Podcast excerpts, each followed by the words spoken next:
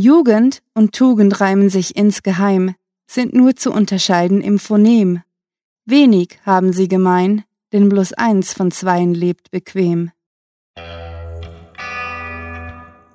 Willkommen zum Cluecast. Langsam aber sicher begeben wir uns in den Endspurt unseres großen Cluecast Sommerspecials. Und natürlich haben unsere Sprecher genügend Puste, um weit über die Ziellinie hinauszuschießen. Schließlich sind sie erfahrene Leistungssprecher. Für alle, die diesen Großevent nicht von Anfang an verfolgt haben. Zum Auftakt der zweiten Staffel gibt es im Cluecast eine siebenteilige Story-Reihe auf die Ohren. Und jetzt geht es gleich weiter. Also bringt euren Sonnenhut in Position, steckt die Kopfhörer ein und freut euch, wenn wir sagen, viel Spaß mit der Kurzgeschichte.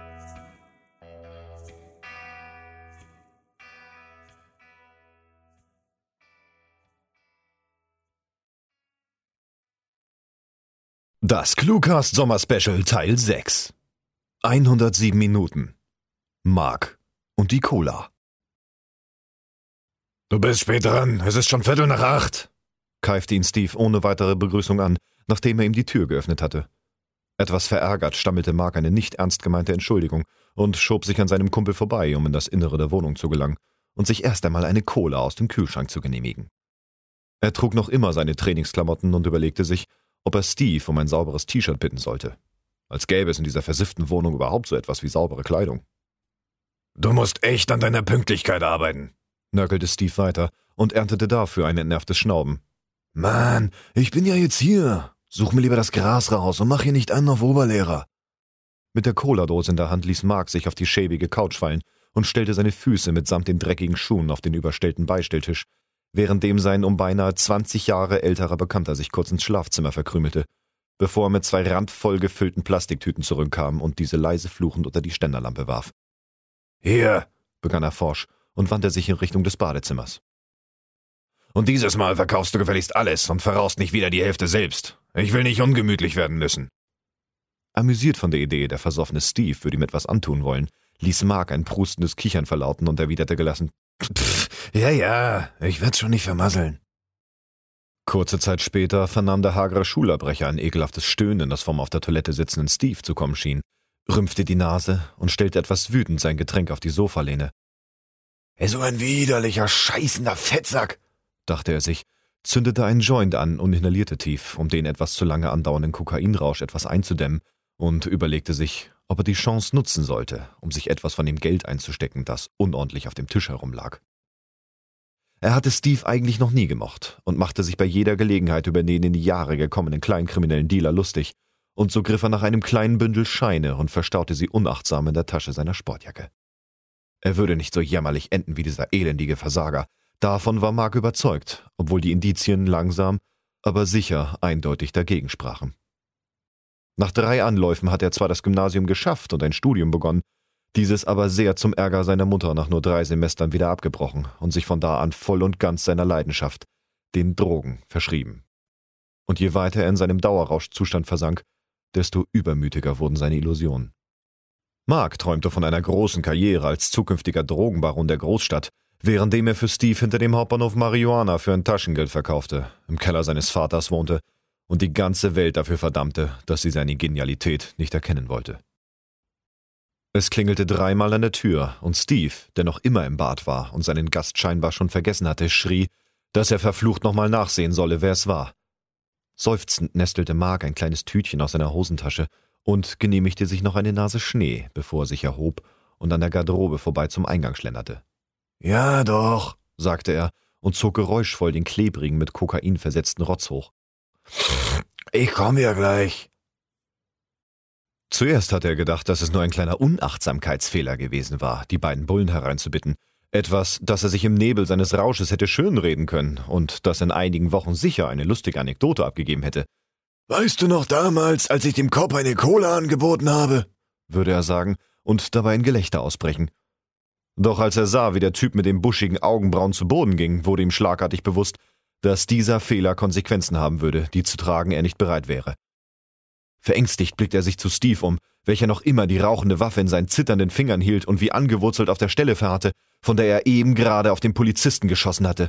Fuck! war das Einzige, was ihm in diesem unwirklichen Moment in den Sinn kam, und er betrachtete wie hypnotisiert, wie der andere Bulle seine Pistole auf den scheinbar eingefrorenen Fettsack richtete.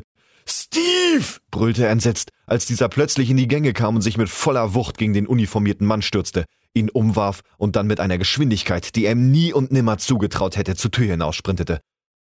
Verdutzt starrte Margot einige Sekunden durch den Türrahmen in den Hausflur, bis es ihm allmählich dämmerte, dass das Arschloch vorhatte, in seinem peinlichen dunkelblauen Dreier-BMW, den sonst nur Zuhälter und Muttersöhnchen fuhren, zu flüchten und ihn hier einfach so zurückzulassen.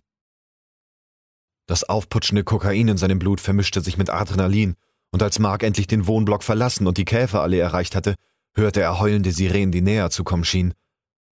Vorhin, als er die Treppen hinuntergerast war, hatte er noch kurz an seiner spontanen Entscheidung, die Dienstwaffe des angeschossenen Polizisten mitzunehmen, gezweifelt, und er hatte sich sogar kurz überlegt, ob es nicht doch besser gewesen wäre, wieder in die Wohnung zurückzukehren. Immerhin hatte er nichts getan. Nein, er hatte den vermaledeiten Cops sogar eine gottverdammte Cola angeboten. Doch nun, da mit den Sirenen auf Verstärkung zu kommen drohte, schien sein von Drogen und Panik betäubter Verstand fest davon überzeugt zu sein, dass es eine gute Idee gewesen war, sich für den Ernstfall bewaffnet zu haben. Just in dem Moment, als die Kirchenuhr Viertel nach neun geschlagen hatte, hallte ein lautes Rumsen durch die feuchte Abendluft, gefolgt von dem Geräusch quietschender Reifen und einem scheppernden Knall. Die Sirenen verstummten, und in Marks paranoider Einbildung formte sich das Bild von einer Armee aus Polizisten, die alle nach ihm suchten. Er hatte einige Haken durch die Hintergärten der Wohnhäuser geschlagen und versucht, sich unauffällig von Hecke zu Hecke zu schleichen und hatte so beinahe zehn nervenaufreibende Minuten gebraucht, bis er endlich beim Kiosk angekommen war.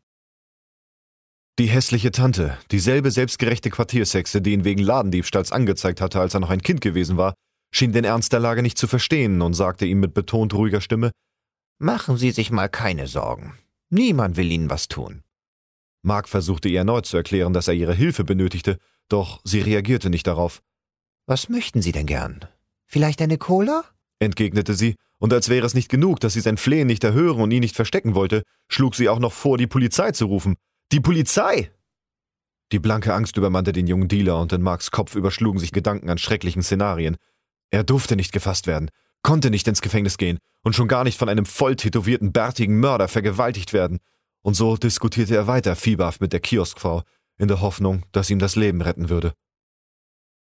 Ohne dass er es realisiert hatte, hatte er die gestohlene Pistole auf das Weib gerichtet. Und als er erstaunt auf seine ausgemergelte Hand blickte, wurde er von einer seltsamen, unbeschreiblich klaren Gelassenheit überflutet. Und die, durch das Kokain ausgelöste Selbstüberschätzung gab ihm die Gewissheit, dass er sie erschießen würde, wenn sie ihm nicht helfen würde. Ich töte sie! bellte er sie an, schoss in die Decke des heruntergekommenen Ladenlokals und bemerkte beim zweiten Abdrücken, dass keine Kugel mehr in der Kammer war. Das war Mark und die Cola. Geschrieben von Rahel. Für euch gelesen hat Dennis Prasetio. Diese Kurzgeschichte ist der sechste Teil des Cluecast Sommer Specials und wird in der nächsten Episode fortgesetzt.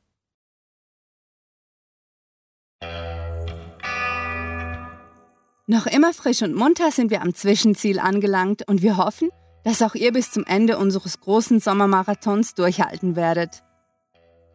Wer von unseren Charakteren die Goldmedaille gewinnt, wer lediert ins Ziel kriecht und wer einen Kreislaufkollaps erleidet und auf der Strecke bleibt, werdet ihr erst bei der großen Rangverkündigung erfahren. Übrigens macht sich auch unser Literaturwettbewerb auf in den Endspurt. Noch bis zum 31. August könnt ihr eure Stories mit der Titelvorgabe kurz einsenden. Dann tagt das Komitee der Cluewriter, um die Gold-, Silber- und Bronzemedaille zu vergeben und die Leistung der Teilnehmer zu ehren. Also rennt los, denn ihr wollt ja nicht die Letzten sein, oder?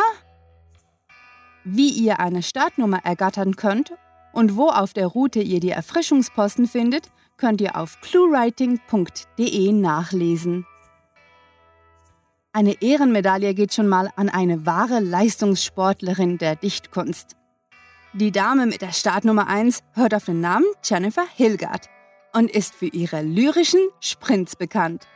Diese könnt ihr euch auf ihrer Seite schriftverkehr.net ansehen. Jennifer hat zu dieser Episode das berühmte erste und letzte Sätzchen beigesteuert. Wir freuen uns über Ihre Teilnahme am Cluecast und gratulieren ihr zu ihrer dichterischen Akrobatik. Auf dass sie jeden Literaturmarathon gewinnen möge. Wie jeder große Lauf wäre auch dieser ohne eine respektable Teilnehmerzahl bloß ein Spaziergang unter Freunden. Das hat sicher auch etwas für sich, aber wir, wir wollen natürlich mal wieder mehr. Deshalb freuen wir uns wahnsinnig über die zahlreichen Sprecher, die laufgierig und mit festgezurrten Schnürsenkeln in den Startlöchern stehen. Trainiert haben diese Ausdauersprecher auf hörtalk.de und wir wollen Ihren Einsatz mit Energieriegeln, Likes, Shares und Wasserflaschen belohnen. Besucht diese Helden des Cluecast auch auf ihren Seiten und vergesst nicht, dem Echo ihrer Stimmen zu folgen. Hallo zusammen, mein Name ist Dennis Prasetio, ich bin 85er Jahrgang und gebürtiger Hamburger, lebe aber zurzeit im wunderschönen Bühl im Badener Land. Äh, beruflich arbeite ich eigentlich als Hörgeräteakustikermeister und als Sprecher tobe ich mich jetzt seit Anfang 2015 aus. Äh, bin über die Plattform hörtalk.de auf das Ganze aufmerksam geworden und habe jetzt äh, doch schon bei diversen äh, Hörspielen und auch Spielemodifikationen mitgewirkt. Ähm, war auch Offsprecher für einen kleinen Filmbeitrag und äh, ja, bin äh, für viele Projekte eigentlich immer gerne offen, versuche, probiere vieles aus mach, spreche selber gerne eher so, so Thriller- und Krimi-artige Sachen, äh, bin aber auch gerne so für etwas abgefahrene Rollen zu haben. Äh, wenn ihr mal reinhören wollt, was ich so alles mache, ich habe eine kleine Facebook-Seite, da lade ich so meine Aufnahmen hoch. Äh, Facebook.de slash Dennis Prasetio Audio, äh, alles zusammengeschrieben. Könnt ihr gerne mal reinhören, was ich so mache. Ansonsten wünsche ich euch noch hier viel Spaß, äh, bis bald und auf Wiederhören. Sportsfreunde, wir sind auf der Zielgeraden und langsam aber sicher geht uns der Atem aus. Mit rotem Kopf und leisem Keuchen möchten wir euch auf einige unglaublich wichtige Dinge aufmerksam machen. Wie mit jedem super fitten Projekt kann man mit uns neben den Sommerveranstaltungen noch mehr erleben. Wer sich in den Podcast-Marathon-Pausen gerne im Viellesen üben will, findet in der Clue-Writing-Turnhalle ausreichend Trainingsmöglichkeiten. Wir haben über 300 Kurzgeschichten, mit denen ihr eure Lesemuskeln spielen lassen könnt.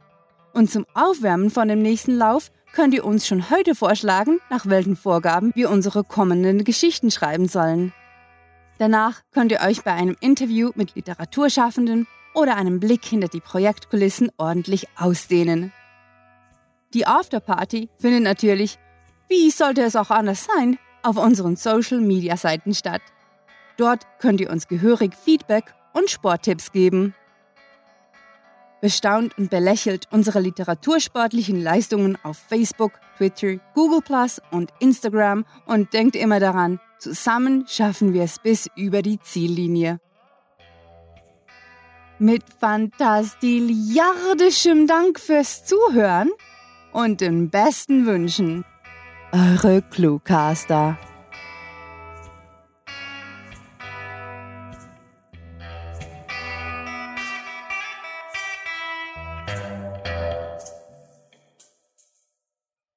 Der Wahnsinn trägt einen Schalk im Nacken.